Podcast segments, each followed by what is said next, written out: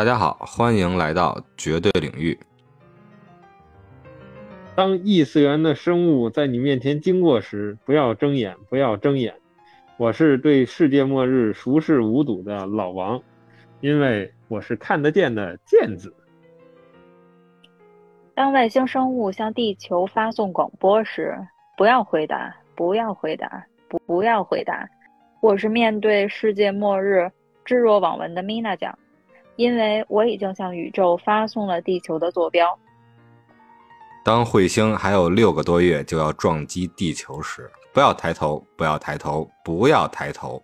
我是面对世界末日不要抬头的红猪，因为猪不会抬头。大家好，这期是不要抬头的绝对领域。刚才我们三位主播用非常轻松的方式来诠释了当外星文明入侵地球的那一刻，我们要做什么表现。接下来的三个梗，不知道大家是不是都 get 到了呢？老王，你那个梗到底是什么梗啊？啊，也勾起了你的好奇心是吗？对呀。哦，只不过就是我前一阵子看了一个。呃，讲一些鬼怪的日本动画，看得见的见子啊，我觉得一外星生命来的时候不要睁眼。我以为你要是扮演异形呢，因为异形就没有眼睛。嗯，他这个这个小姑娘就是有阴阳眼嘛，然后她总是要装着自己看不见，因为她没有办法除魔。嗯。米娜这样的那个梗就自不必多说了，是吧？是叶文洁已经向宇宙发送了地球的坐标位置，是他招来的这些外星文明。嗯。而我这段不要抬头呢，就是今天咱们的个主题，直接这部电影的封面就是 Don't look up，所有的人以一个抬头的姿势看上天上即将到即将到来到达来的彗星。我们以一个比较轻松的方式来。呃，全是这个影片的开头，也正像这部影片一样，它虽然是作为一个末日的灾难片儿，但它是全程都在爆梗，都在进行对呃米国体无完肤的讽刺。那我们就不妨在这期重磅的介绍一下这部电影了。这这个电影好像细节满满哈，虽然我咱们可能在这里介绍完了之后，大家也可以去看看原片，是吧？因为不看还是没有办法亲自感受到这个片子的魅力。那好，那我们现在就开始，我们先来介绍一下这部电影的演员卡斯阵容吧。这部真的是继《沙丘》和《法兰西特派》之后，又是一部超强卡斯集结的作品。老王可以细数一下啊，我考考你，这部片子卡斯里面一共有几个人拿了奥斯卡？我知道有小李子，是吧？对啊，那是他这个常年的，对常年的陪跑陪跑的啊，终于后来自己也是拿到了《荒野猎人》吧？啊，对对，《荒野猎人》之前那些那么努力都没有，都只能是陪跑。无论是飞行家呀，还是这些华尔街之狼，最后还是得演一个比较惨的角色，苦其心志、劳其筋骨的角色才能拿奖。大表姐呢，对吧？经过这些，呃，这叫饥饿游戏的几代力作，也是拿了奖。另外呢，还里边有这个扮演总统的梅姨。梅姨呢，她之前演过很多很不错的电影，比如说穿普拉达的女王，比如说铁娘子。很有那个演这种政治啊手腕比较强硬的角色的气场，然后还有扮演这个女主播的大魔王凯特·布兰切特，然后也不知道大家看电影的时候认没认出来她。嗯，她的这个装束和这个感觉确实让我有点没想到。然后你看出那个演那个就是。呃，Brush 手机的那个老板的那个说话有点儿稍微稍显迟钝的那个老年老年人了嘛？嗯，细声细语的娘娘娘腔是吧？对，他的演技也是自成一派。他曾经是通过和汤姆汉克斯演那个《间谍之桥》拿到了奥斯卡的最佳配角。然后包括这个片子里边很多小角色，你觉得不经意间的只是一个。来客串来这个跑堂的小角色，都是一些黄金的这些拿奖的卡司，比如说演这个总统的儿子的这个娘娘的瘾君子，这个幕僚长，他是由乔纳希尔扮演的，一个长期演西部片儿啊、黑帮片儿这么一个角色。然后甚至包括那个饰演五角大楼里边那个三星上将，跟他们收收钱、嗯。买水收钱的那哥们儿，对对对对对，对，在这种警匪片里都是老警察那种角色了。那更不必说这些来客串的，比如说甜茶，对吧？咱们这新兴的这就是当当前红极一时的啊。对，还有 A 妹和 DJ Cello，甚至美队 来客串在末日上映电影，啊，这些已经聊得很精彩了，就不不多说了。然后，毕竟还只是借助他们之前的这些名气，而他们在这个影片里演的到底怎么样呢？咱们就是还结合影片来说吧，好吗？两位？嗯，好的，那好，那我们就顺着剧情，然后加戏加加加叙加意的把这个片子本来的这些幽默和它隐含的一些梗，或者说是一些比较直接露骨的讽刺，咱们就一起盘点一下。是可能梗比较多，然后咱们作为一个中国观众，可能有些东西咱也嗯就是理解不了，可能有遗漏的，对吧？我觉得听众还是自己去发掘一下，比较有意思。那既然老王说到这儿，那不妨咱们就立一个小 flag。一方面是咱们主播在这里边找梗，另外一方面呢，咱们所有的听友也可以一边听节目，一边在评论区，然后写下您认为比较绝妙的梗和我们没有挖掘到的梗。如果是您的挖掘的这些梗也好，彩蛋也好，我们觉得是哎最友好、最好、最有意思，我们也许能在声音端实现您您的一个小愿望，好不好？哈 哈，这挺酷的。毕竟我们有三个人的力量，是吧？嗯，嗯，那好，之后您留言之后怎么认领呢？那您就加入我们的绝对领域的粉丝群，粉丝群 JDLYFM，咱们一起来聊后续的东西。好，那么影片开始了。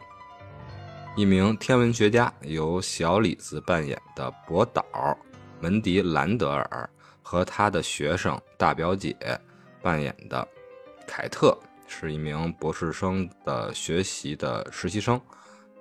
他们俩合伙发现了一个有着九公里左右、喜马拉雅山大小的彗星。这颗彗星不出意外，还有六个多月即将撞撞击地球。它撞击地球的效果是什么呢？不仅仅是一些碎片到达地球，它的当量相当于十亿颗的广岛原子弹，会掀起高达千米的海浪，席卷全球。也就是说，这颗彗星就是地球杀手。于是呢，凯特和他的教授，咱们也别凯特和他教授门迪了吧，就大表姐和他的老师小李子，好不好？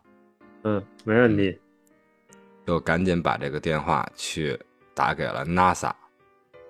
咱们众所周知，NASA 这个全美的宇航局是一个相当的有地位和和这个知名度的这么一个机构，而 NASA 的那个局长居然说，我们每天会收到无数个所谓这个类似的消息，根本不在乎，然后就直接把这个皮皮球就踢给了另外一个机构。这个机构呢叫做行星防御理事会。当时影片还直接定格了，向大家诠释说这个行星防御理事会是真实存在的。虽然这个行星防御理事会全部机构里面只有一个员工，也就是咱们的另外一个主角之一，就是泰迪。然后呢，三个人就开始对这个事儿进行了一番研究，觉得非常重要。他们也按照 NASA 的建议，开始连夜的去向驱车走向白宫，然后去向想向总统亲自去汇报这件事儿。当然了，在这些这儿我插一句啊，嗯，他这个驱车之前，他不是做了个给安排了个军用运输机吗？我觉得从这儿就已经开始体现了总统的态度，对嗯嗯，啊，就是根本不在乎，也不可能没什么安排，你们就坐着军用运输机来吧。而且当时他也直接讽刺了这个这个所谓的行星防御理事会这个机构确实是真真正正存在的，但它存在是否有什么嗯价值呢？而影片直接给他诠释成了只有一个人在办公的这么一个这一个空壳机构。对对，确实是，而且这红中，我想到他那个开篇那那句话啊，那那句那算什么笑话吗？也好，还是谚语？对，是吧？就直接奠定了这个影片的基调。然后这句话到底是什么呢？我觉得听友就自己去看一下吧。嗯，讲出来也就没意思。而且这句话呢，确实是真实存在的。他是一个嗯类似于咱们脱口秀的一个演员，他在自己的独自的幽默的这个书里面写到了这句话，其实很经典。如果作为开端里边的那个，是吧？咱们那个司机黄觉的座右铭，我觉得也比较契合。我觉得像这种梗啊，咱们就直接抛出来吧，我忍不住了，反正。嗯，这句话怎么说的呢？就是当他们发现这个彗星即将撞地球的时候，突然字幕打出了一句话：“我想像我的父亲一样，在睡梦中安静的死去。”前半句很正常，后半句是，而不是像他那些惊慌失措的乘客一样。一下就奠定这个片子这种冷幽默的这种讽刺，对吧？是的，其实当他们一行人呢，就是进入白宫之后，就开始隐含了很多的细节了。你包括像墙上挂的那些油画，往往都是人物的肖像。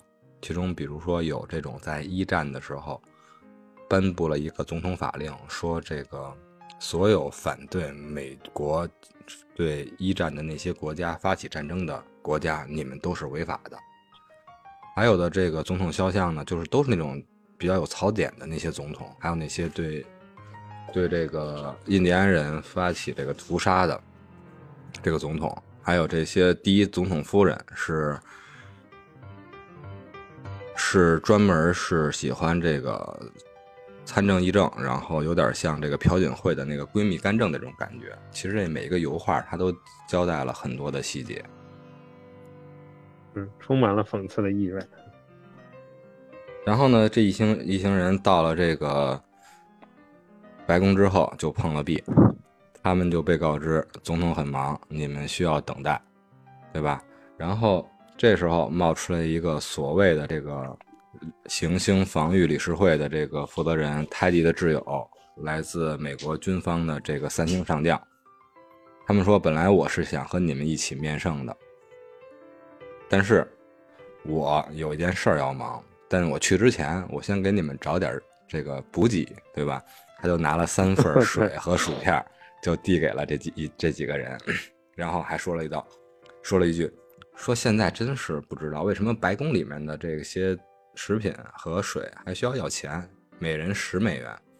然后相应呢，两个人小李子和大表姐就付钱了，而这个科学家泰迪呢就说：“我这儿有钱，但是。”这个这个将军呢找不开，就说那没关系，你就把钱都给我吧。你找不到我的话没关系，我相信我们这个白宫护卫队里边的这些士兵都会有零钱，他们会给你的。直接就赚了一百二十美元走。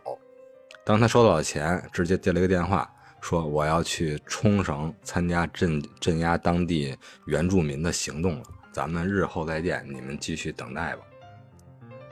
然后这个梗呢，就一直延续了始终。之后无数次，这个大表姐，她不迟疑别的问题，她一直都在想不明白为什么这个人要收我十美元。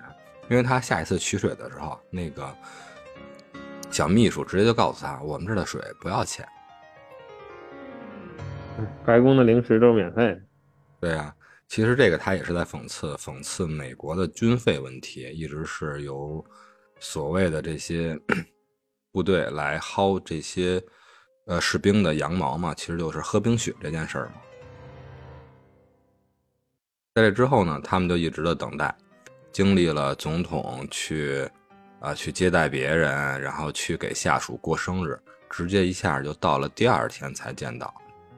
头一晚上，他们就直接直接被送到了宾馆，他们觉得应该是。不错的这个居住环境吧，直接给送到了一个汽车旅馆过了一宿，这也是挺讽刺的。这就是白宫的招待这个面见总统的人的这些居住地，还不如咱们延机的时候那个机场的这个机场宾馆呢。是。等到了第二天，他们真的就如愿见到了总统，也就是咱们这个 梅姨饰演的总统，从外形上毫无意外的和特朗普出奇的一致，简直就是女版的川普。具体还有什么讽刺呢？这个总统身边还有一个幕僚长，这个幕僚长言语之间就透露出了这个总统是他亲妈。而这个其实也对特朗普是一种讽刺，包括特朗普其中 之前说自己的女儿嘛，就说如果她不是女儿，我的女儿，我就要和他约会。这句话就是像幕僚长这个儿子说他妈妈，如果她不是我妈妈，我就当不了幕僚长。这句话说的一样，包括特朗普的女婿，其实也是承担了特朗普这个共和党的一个幕僚的一个角色，所以说还真的是很讽刺的。在这段之前，我们在群里，钢蛋和我们也展开了讨论嘛。然后我初看这个“不要抬头”的时候，我觉得这就像是对特朗普团队面对疫情熟视无睹的讽刺啊，就像面对彗星不要抬头一样。然后钢蛋也查了一下，他说，在拍这部片子的时候，其实疫情还没有呃真正的席卷美国。但是后来呢，我又去印证了一下，看了一下当时这个。呃，对这个咱们影片的导演和主演和主创的一个采访里边也提到了，当时在构思这部片子的时候，确实没有疫情。在二零二零年的时候，他们已经开始筹拍了，但是后来因为疫情席卷美国，他们被打断了。而在打断之后，他们重新开始继续拍摄，那时候。这个导演本来在之前那些大空头这些角色、这些电影里面的构思里，他都是很疯狂的。那个片子讽刺了华尔街嘛，所以说在这个片子里，他就结合了疫情和对特朗普团队的表现，他就加入了更多更疯狂的讽刺。所以说，这个美国面对疫情的态度，直接影响了这个片子的最后的拍摄和这些呃讽刺的深度。我觉得还是比较有呃这个现实意味的。啊，刚才插叙了这么多，你知道吗？啊，这个你这勾起了我一个这个看到的一个事情啊，就是这个是作为咱们中国人看这个片子这么说，而你看西方媒体对于这个片子从来没有说它影射的是疫情，嗯，大家一致的齐齐出声说这个片子影射的是全球气候变暖。这个是有点，确实是有点明示了，因为里边那个 A 妹，她就说我们这么搞，对吧？搞这个复合的狗血梗，最后就是要关注海牛，对吧？其实这边确实也是比较这个比较呃提及了这些，这个思路也是对的。其实这部片子在美国是两极分化的，我我觉得是这样的，就是说这个这个国外的媒体大家也都知道，这个后面电影也有表现，它的发生绝对不是说媒体自己自由的发生，全都是财团的控制。嗯，所以这个情况下呢，这个片子不管它真正呃像像咱们理解是影射的是疫情也好，还是说让他们宣传的也好，对吧？真相就已经不重要了。我觉得就这件事儿出来之后，就已经是又一次的讽刺了美国自己。对啊，包括媒体啊和他们这些对，因为这个你对于片子的评价，其实就和片子里拍的你们是一模一样的。对啊。都是各种群体的缩影嘛，包括其实这部片子为什么它在美国或者说两极分化，或者说是噤若寒蝉呢？因为它不光是讽刺了这个所谓的共和党特朗普团队，它里边也讽刺了拜登。里边那个老科学家 Peter 闻那个女政客的那个秀发的时候，就是影刺拜登的一个经典的动作嘛。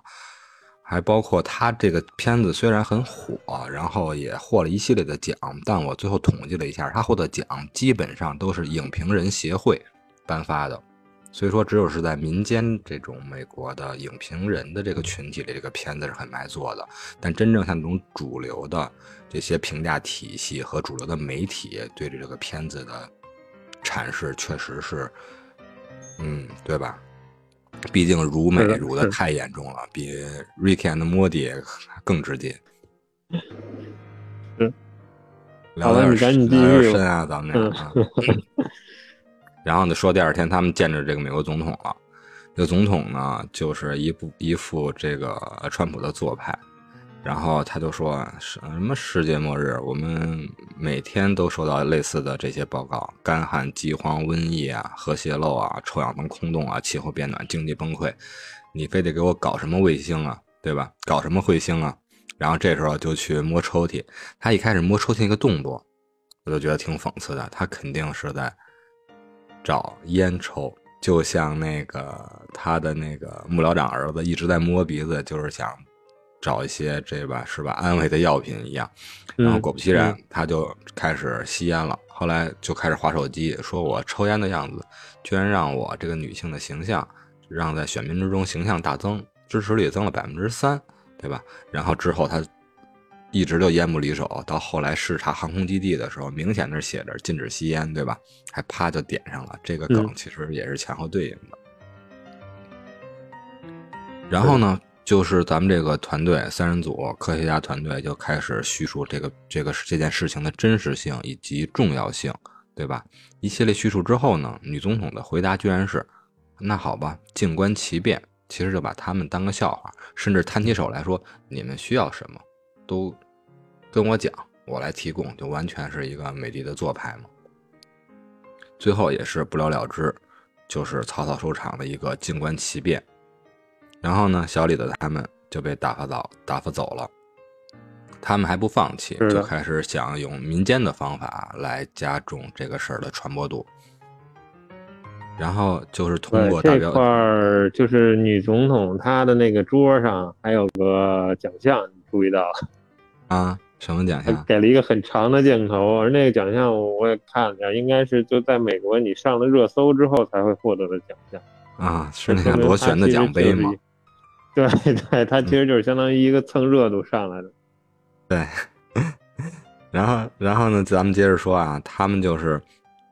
用民间的办法，然后 大表姐找到的就是她的男友，对吧？她男友说：“那我之前上一个上了一个一档民间的这个吐槽节目，我之前上的时候，对 我本来上了，但是后来因为节目时长把我给剪了，但我也是上过，我跟里边人熟，我来给你打通关系，然后就通过他的疏通，然后就是这一行科学家小组就去了这个。”这个特别火热的啊，在网络上边的这个综艺性质的这个新闻节目了，综艺性质的新闻节目。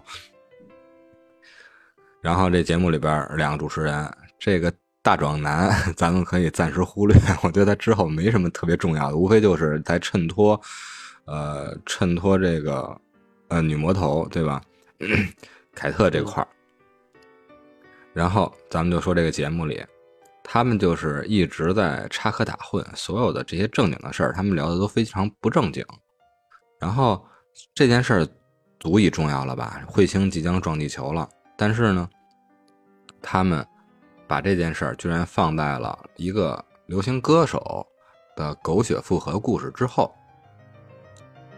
这段流行歌手也得说说，对吧？这个歌手叫 A 妹。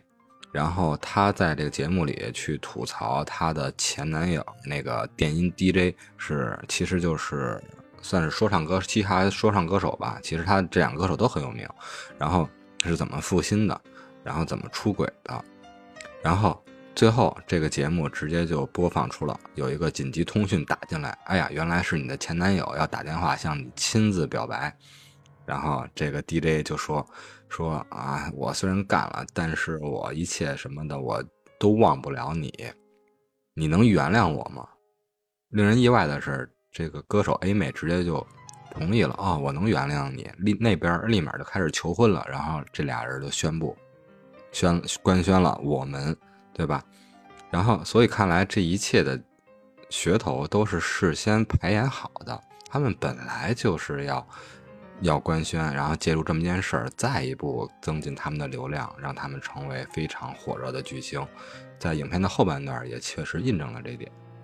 老王还有没有什么梗在这个节目直播间里面的发现的？呃，我没有什么了，就是这这这一茬，我记得大表姐是直接就标了，对吧？对呀。啊，小李子还忍住了，然后大表姐标了之后，也是导致他后面直接他的各种表情都被做成了表情包。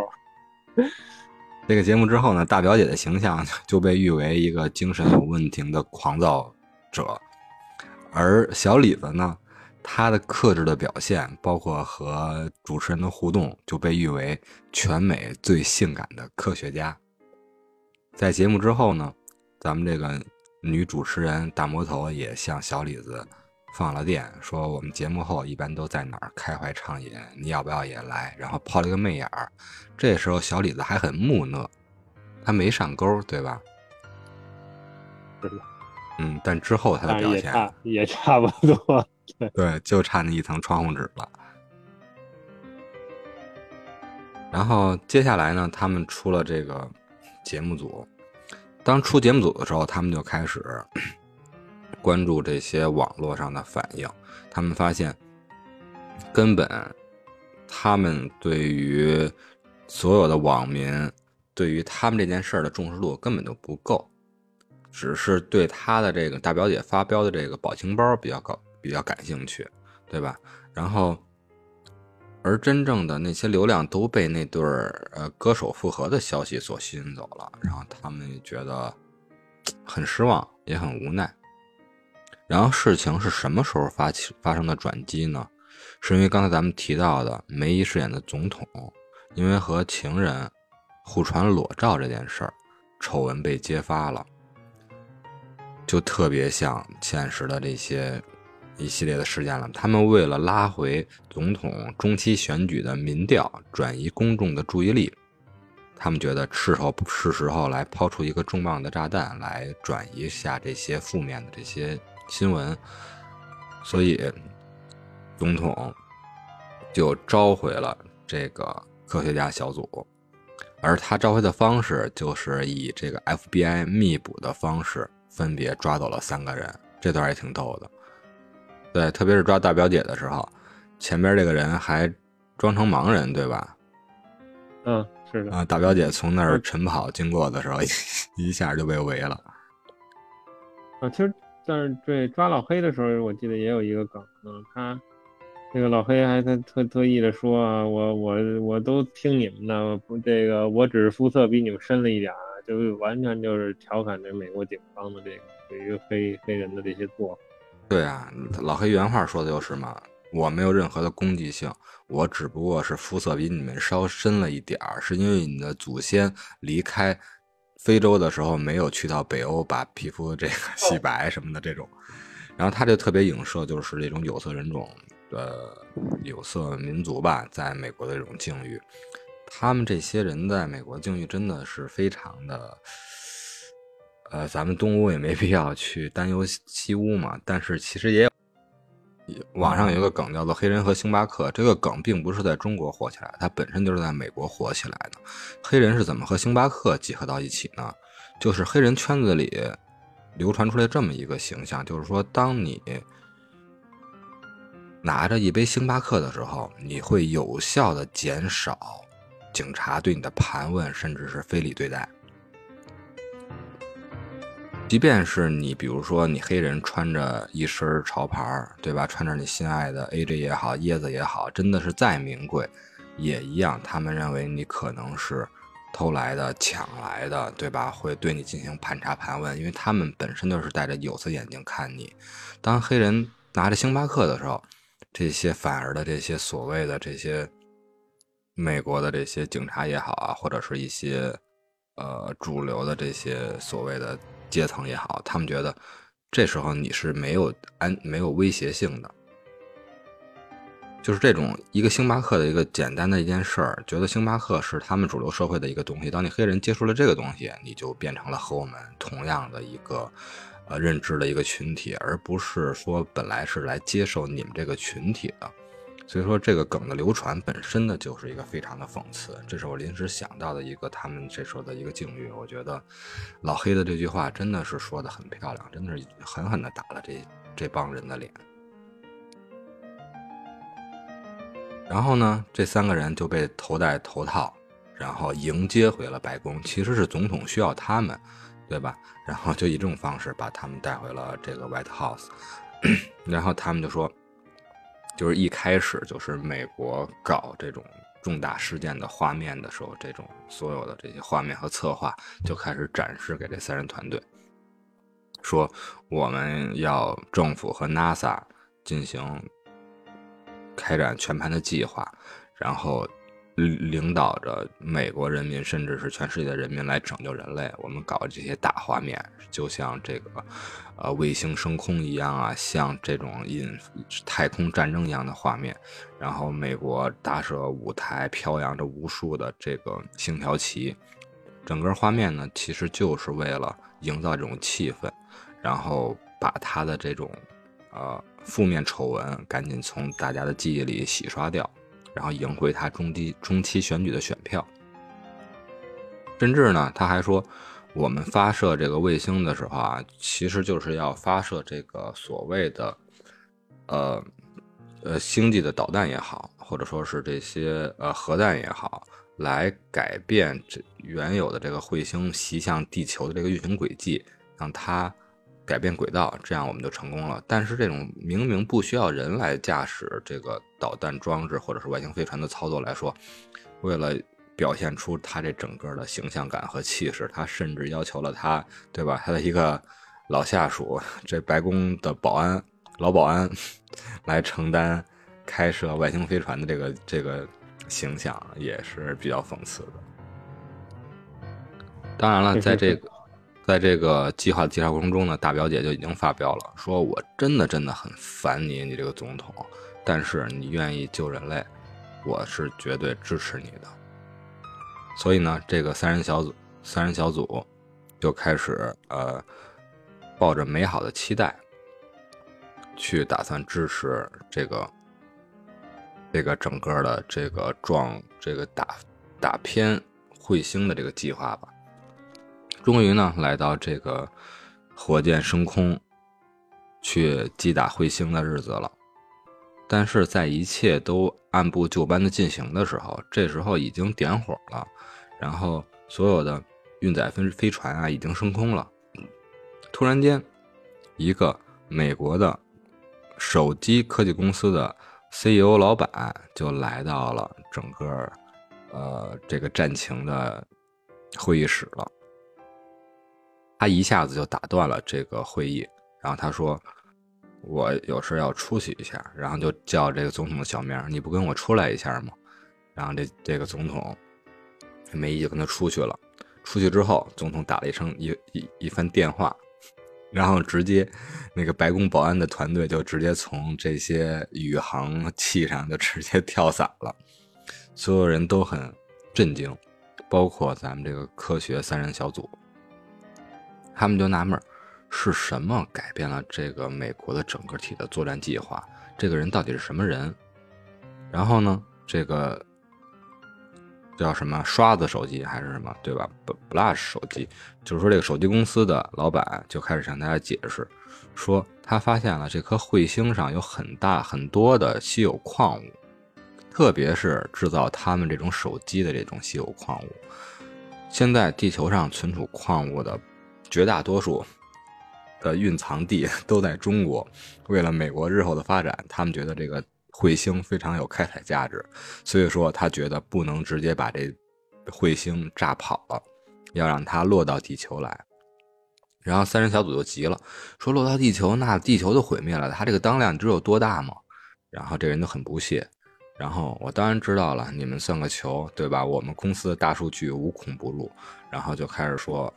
讲述讲述他的计划，他的计划呢，就是要通过那些小型的无人机来附着在这个彗星的表面，进行开采，以及进行把这个彗星分解、爆破成小的碎片，让这些小碎片来降临到地球，就不会引起那些灾难性的毁灭。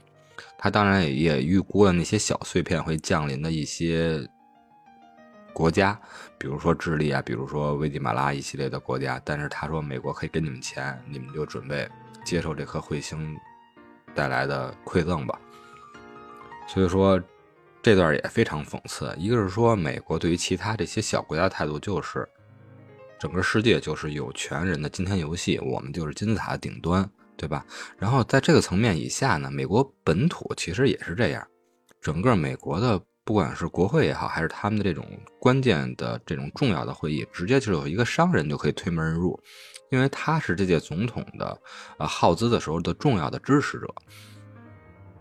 就直接很直接很直接就讽刺了金钱和权力的这种在美国社会的这种结合。当然，这个这个画面中里面还有很多讽刺啊。这个科技公司的呃扮演者是刚才咱们提到那个《间谍之桥》里边的那个男配李朗斯，他演的很传神。他的这个形象、这个年纪，对吧？七八十岁的年纪，以及一头银发，就很有点很像拜登了。然后那个用鼻子嗅那个 政客的头发那个动作，又跟拜登如如出一辙。所以说，这两个角色一下把两党全都给骂了。然后里边还有一个特别逗的，就是当那个火箭升空的时候啊，我不知道王看没看到，那个这时候小李子已经出轨了，对吧？他直接就是和和和大魔头就在拥吻了一起，拥吻在了一起，就特别像那二战胜利的时候水兵和水兵那个胜利之吻似的。然后这时候呢，那个幕僚长那个傻儿子，傻儿子直接。就抱过了大表姐的头，就想来一个胜利之吻，kiss 大表姐，大表姐一个嘴巴就给呼回去了。是的，然后这里面这个 CEO 啊，他我觉得不光影射这个权利啊，在经济这一块儿，他基本上也是把这些知名的这些怎么说，美国顶尖的企业家吧，也是巨子们。对对，包括他的一些这个电影当中提到的藏品，对吧？这也是现实当中确实有的。然后呢，也是某些咱们家喻户晓的人物收藏的藏品，对吧？所以影射的，包括他这个人物的名字啊，都是影射了很多的企业家。嗯，或者确实是我看到的影子，美利坚的吸血鬼。对，你比如说他是手机这个公司的老板，对吧？又是他这个形象，有点稍微有点略微的自闭的这种外在的形象。其实有点儿，有点像那个已故的苹 苹果公司的 老总的是吧？然后另外的这个抛开形象这些影这些议会的东西不说，他的这个行为是直接就讽刺了两个人，一个是亚马逊公司的老板，一个是特斯拉的老板埃隆马斯克。这两个人是直接明确的了，就是开启开始了他们的这个太空计划。甚至马斯克还把一辆特特斯拉直接就发射到了外太空。这部片子在最后结束的那个片尾的片花里也发现，所有的呃地球上的这物品零落在太空的时候，你会直接就发现一辆红色的特斯拉跑车。是的，嗯。然后咱们接着说剧情啊，当这个所有的计划和之前背道而驰之后呢，航天飞机掉头返航。然后宇航员跳伞下来了，计计划取消。然后刚才说了这些改变计划的原因，然后以及这个结果，它的影响是什么呢？就是说，首先美国这个政政局这边呢，还是和总统保持一致的，他们是建议要采纳科技公司的计划，然后开始做相应的准备。但是发射终止终止之后呢，美国国内却引发了一起大规模的暴乱。呃，所有因为所有的人当时他们是一个分分所他们所谓的分割群体的这么一个状态，他们所信信奉的认为的都是不一样的。有人认为彗星来是真的，有人认为彗星来是假的，有人认为美国。他的计划，新的计划是能救人类的。有人认为是不能，所以说当时所有的一切都处于在一切一个混乱的状态。由于之前这个会议和这个诈骗彗星轨道这个计划被打断，然后整个他们就按照这个商业巨子手机厂商的这个计划开始执行了。这个影响呢，不光不光是刚才说的那些，还有对这些科协三人小组之间也发生了分歧。开始还以为这只是小李子一个计划，一个潜伏的计划。小李子跟他们接着搞，对吧？跟着手机巨子啊，和他的这个啊红衣大魔头，他的新欢一起参与，而另外两个人就被排除在外了。这俩人呢，有一个梗挺有意思的，这俩人就还被关在这个。会议室之外的一个小屋子里，不让他们去参与接下来的计划。然后，这个傻儿子幕僚长还特别特别让人生厌的问：“大表姐，你真的想愿意来参与我们的这个计划吗？”大表姐说：“我当然愿意了。”然后这个 傻儿子幕僚长什么都没说，直接就把门关了。啊，大表姐说：“那我们在这儿，那要上卫生间怎么办？这儿有报纸和除臭剂。”然后就留下了这句话。然后接下来有一个画面，就是在他们地上还有这些薯片和这个水。大表姐吐槽为什么白宫里的食品要收费这事儿。然后呢，在这个镜头的远端窗根底下，确实有一个报纸，然后。盖着一坨东西，然后旁边放着一罐除臭剂，证明大表姐 和这个防那行星防御理事会的这个呃这个泰迪两个人确实有一个人在屋里解决了个人问题，但是这个解决的到底是谁干的这件事儿呢？老王，你觉得？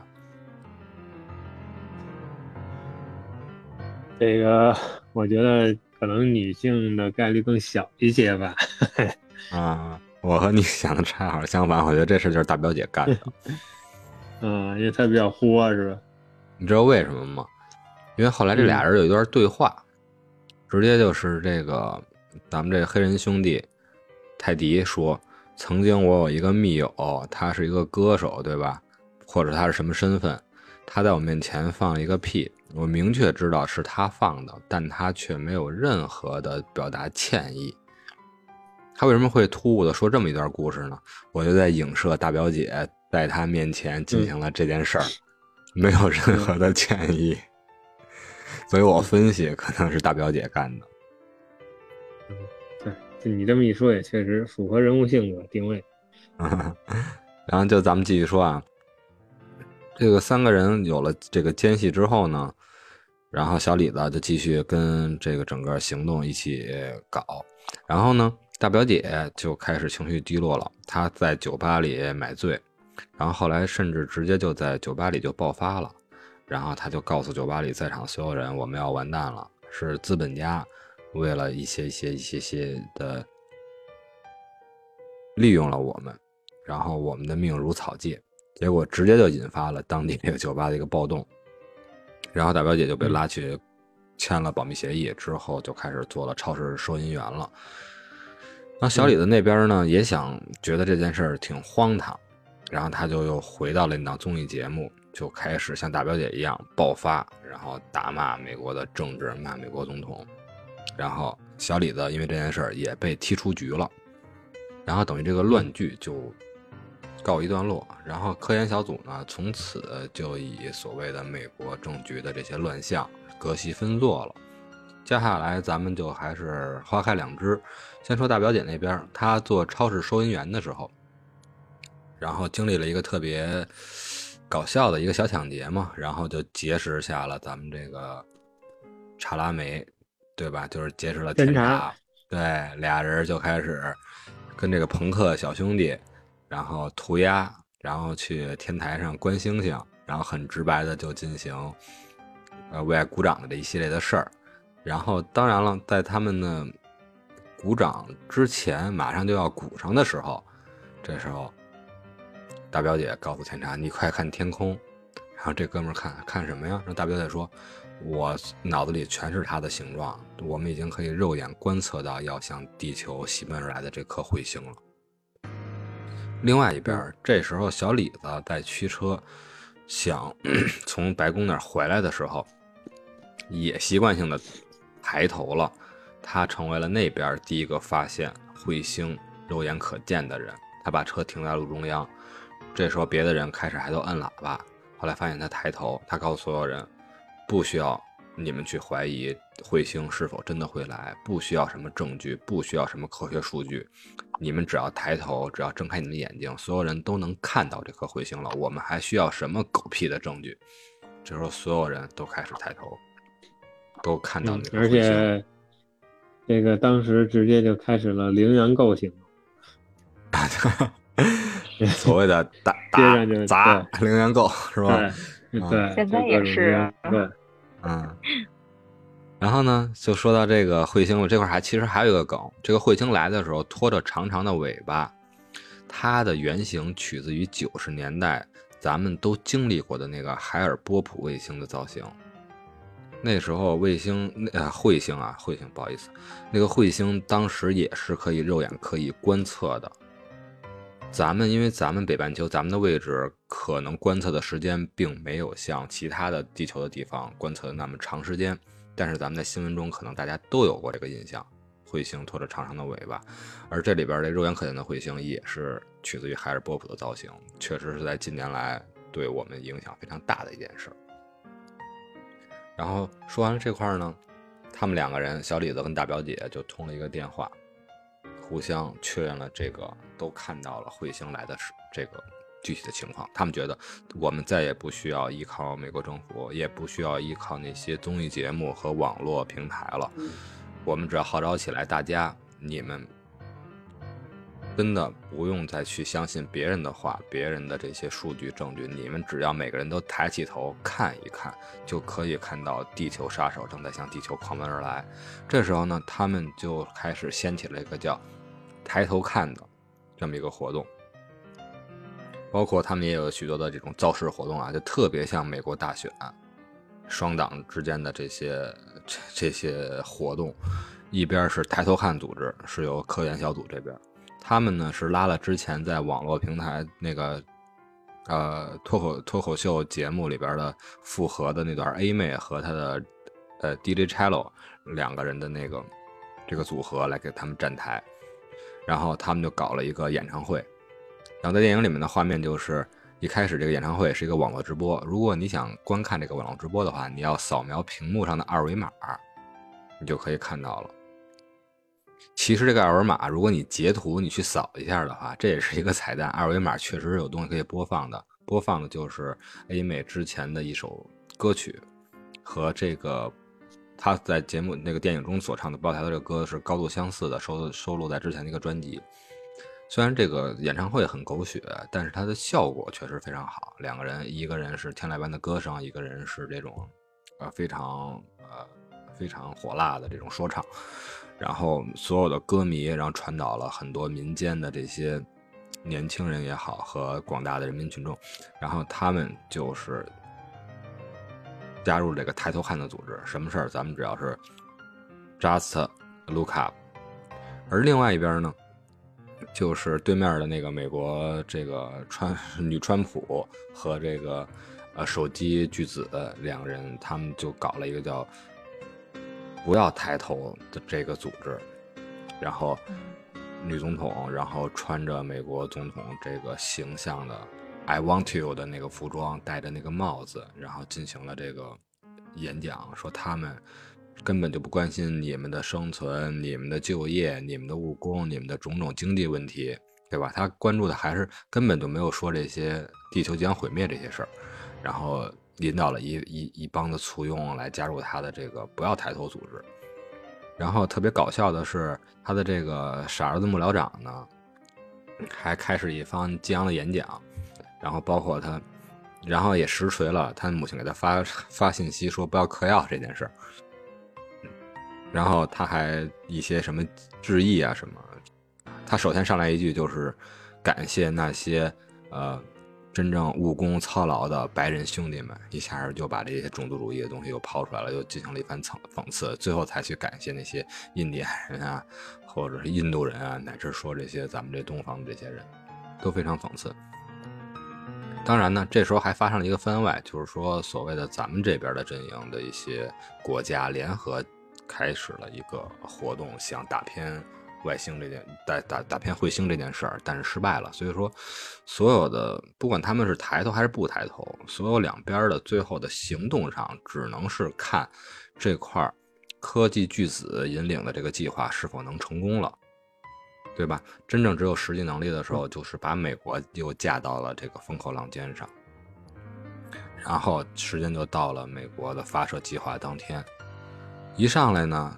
发射的一共是，当时我数了一下，大概是是三十个小型飞行器，一上来就掉了几个，然后有剩下的大部分二十多个就成功着陆到了彗星的表面，然后开始了他们的工作运行。这时候呢，由于一些现场的事故，又有几几发小型发射器然后脱落了，然后只剩下二十多个在继续进行工作。这时候特别搞笑的一个桥段啊，就是这个幕僚长傻儿子幕僚长，然后就去问这个巨子这个手机厂商的 Peter 说，怎么又掉了几几个？这些剩下的飞行器还能不能完成咱们的任务？然后 Peter 告诉他，我的团队告诉我了，只要二十四架就可以完成这个任务。然后 Peter 就问他，呃，那剩下来的应该是足够了吧？我们如果要再失去航空器，是不是就不能完成了？然后，然后结果 Peter 告诉说，你数一数，现在还有多少架就知道了。然后这句话就两个人对话就结束了。然后我去把屏幕暂停了一下，我数了一数，还只剩二十四个。两人还在聊呢，剩多少架，剩多少架的事儿，就是一发都不能掉了。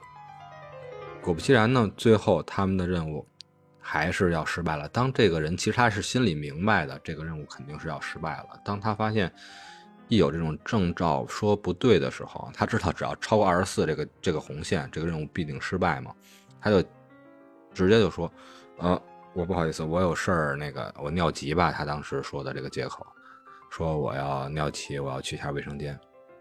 然后径直就走开了。这时候一下，这个女总统也懂了。她说：“哎呀，我人有三急，我也要去一下。”然后就也走了。这时候，当时的这些发射长官还在问：“我们需要接受接下来的指令。”然后就只剩下幕僚幕僚长了。幕僚长说：“大家等着，别着急，他们肯定会回来的。”但是呢，这时候彗星已经离地球非常的近了，包括发射长官巴。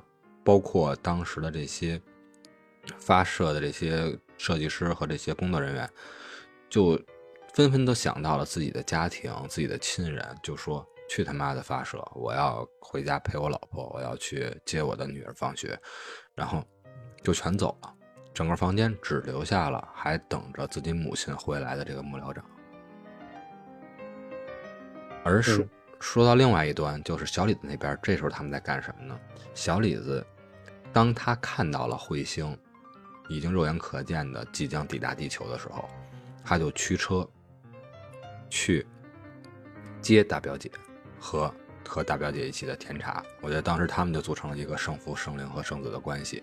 然后三个人驱车要回到小李子的家。这段之前有一段没说，就是说当小李子和这个红衣呃女主持出轨之后呢。他的这情况其实是被他的老婆撞见了，然后就直接老婆原配就逼他要做选择嘛。当然，小李子以妥协的方式直接选择了默许的选择了他的新欢，然后老婆就带着自己的原来的自己的儿子这些家人，就是回到了老家。这时候呢，当彗星来的时候。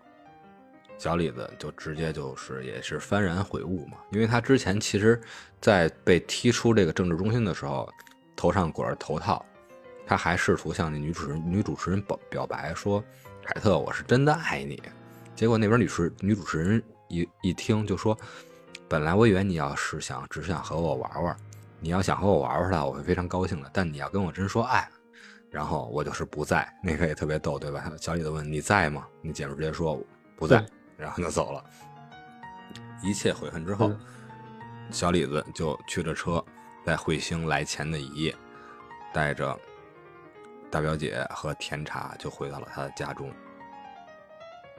回到家中之后呢，这时候咱们再翻过来去对比一下，说说政治核心那边，幕僚长还在房间里等着母亲他们回来，而母亲呢，这时候跟着。手机巨头 Peter 就走了 Plan B，按照 B 计划，他们去登上了一个普罗米修斯号，对吧？一个外星一个 空间航行器，然后开始了冬眠。在冬眠之前，女总统拿出了她的这叫什么？这应该是太空电话了吧？然后还给小李子拨卫星电话，说拨了一个，说我们一共有两千个席位。然后你可以选择，他还想做出这个姿态，想考验一下小李子的这个感情。那你可以选择另外一个人，再带一个人上船，一个是你的原配，一个是你的新欢，你选哪个？他觉得很骄傲，是吧？然后小李子那边就直接说：“我知道你会有 Plan B 的，我也知道你有飞船，然后我不用选，我也不会和你去，我只祝你和你的儿子在外星之旅过得开心。这时候女总统才想到，我靠，儿子没带。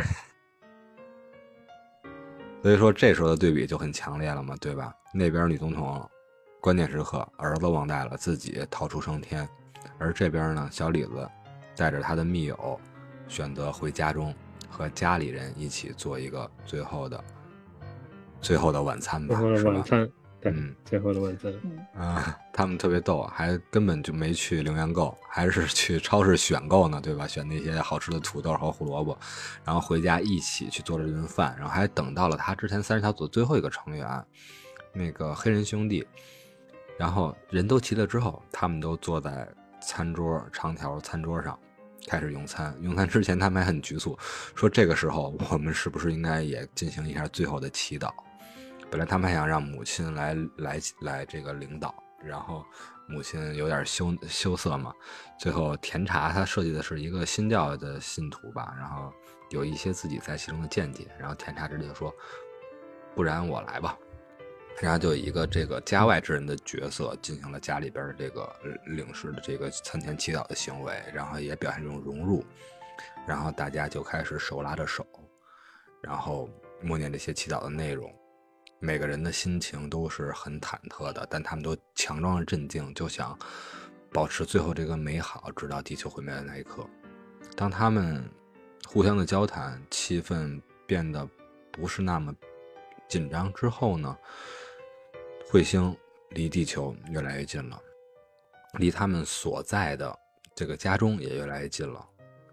终于在他们深情的对视，彼此说完了最想说的那句话之后，彗星贯穿了整个房间。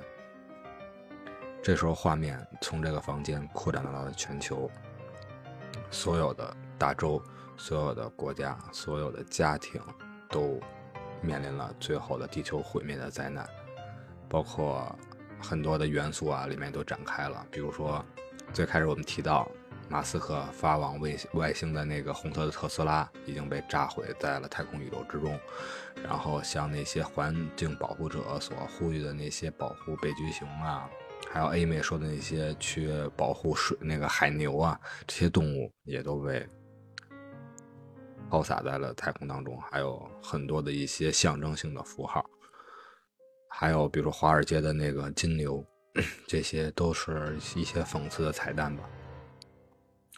地球这边就这样迎来了最后的毁灭，而踏上了所谓的诺亚方舟那个航迹飞船的这些权贵们怎么样了呢？这些等片子落下帷幕的时候，迎来了第一个彩蛋，就是这些逃离地球的这些精英阶层，他们来到了这个 普罗米修斯的续集，对吧？来到了这个大白的星球，可能像是，然后他们就赤身裸体，然后走下了航行飞船。看似这个地方风景宜人、氧气充足、水草丰美的桃花源，但是其实是也有潜在危机的。当这女总统还试着在这儿出风头，想继续做她这个引领人类的这么一个位置的时候，她去想去触摸那个一个亲密的动作，去触摸一个星外际的外星生物的时候，就直接被啃食，就被杀死了。然后这也是之前的一个梗，就是 Peter 这个商业巨子，他不有大数据吗？他做出了两个预言，一个是说小李子，你最后的死法是会孤独的死去。从电影来看，这句话是完全的错误的。他不仅是不孤独，而且他和家人和朋友们在一起，是一个很美好、很圆满的一个生命的终结。而讽刺的是，他另外一个预言却完全的准确了。他预言这个总统会被一个很奇怪的一个名字的一个动物咬死。其实这个动物根本不在地球上，但确实这个这个动物在外形上，而且预言实现了，总统就是成为了最终的这样的一个死法。而另外的这些社会的精英呢，在这个疫情之中，也是被那些野兽群起而攻之，可见他们的最后的结局也可能和女总统如出一辙。但是呢，地球上，地球人，所谓的人类，真的就这样灭绝了吗？戏谑的是，电影又抛出了另外一个彩蛋，就是镜头拉回了满目苍夷的地球，一片断壁残垣中爬出一个人，他是谁？不是之前那些所有的一些高智商的科学家、公知啊这种英勇的角色，而正是总统的儿子，这个 幕僚长。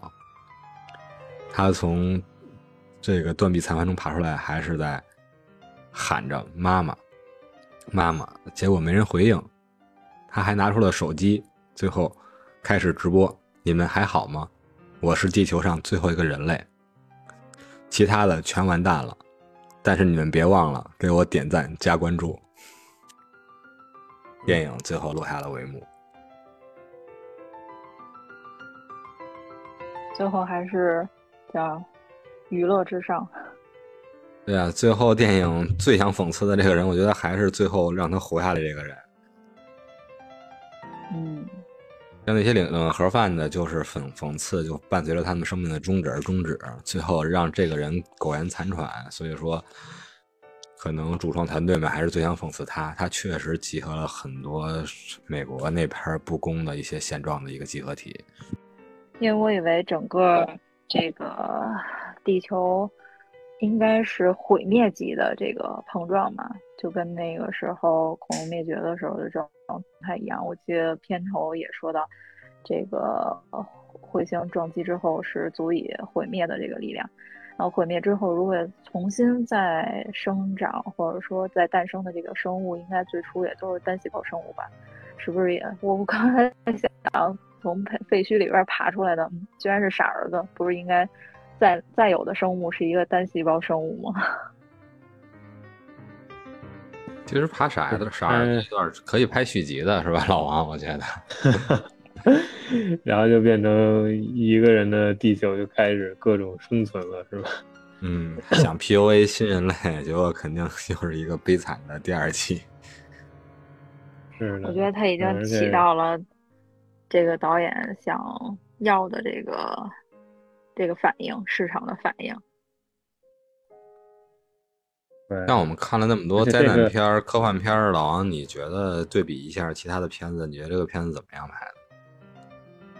就是说，这个肯定是以一种怎么说黑色幽默呀也好，或者说就是纯喜剧片子来演自己的一个啊灾难片，而且很多灾难片大家也都看了，最终都是一个比较 happy 的 ending。然后这个确实就直接是掉下来了，然后就人已经差不多都 over 了啊，所以就是把这个讽刺的意味从头贯穿，从最开始标题的这个话到最后这个彩蛋，从头到尾。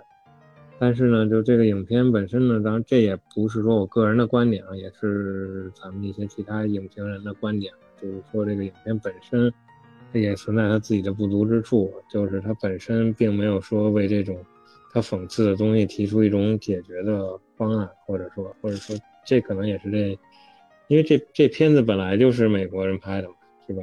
这个，所以它自身也存在着他自己讽刺的这些缺陷。嗯，也就导致了他可能会存在一些比较片面这样的问题。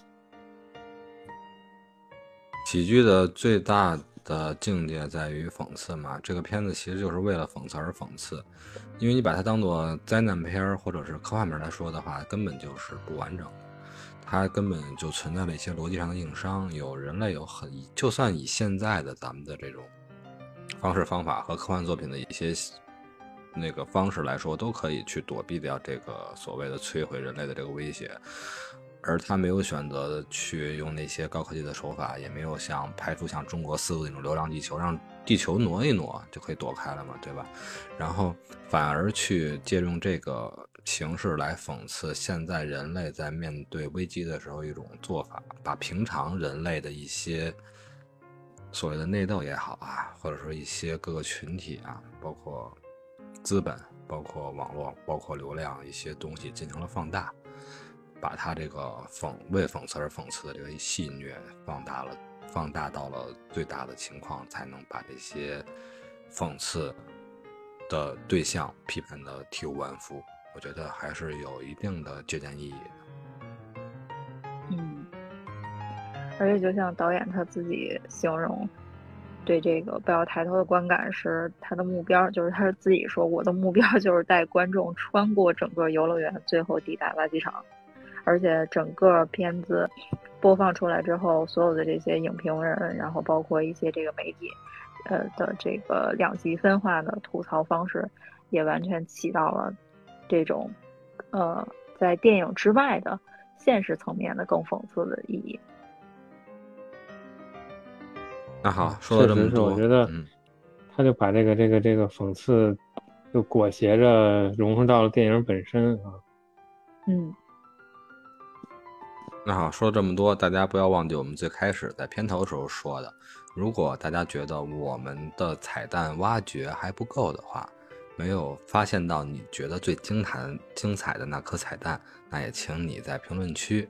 表达你对这个片子讽刺意味绝妙之处的看法，我们也会尽我们之力满足你一个对声音端的一个小愿望。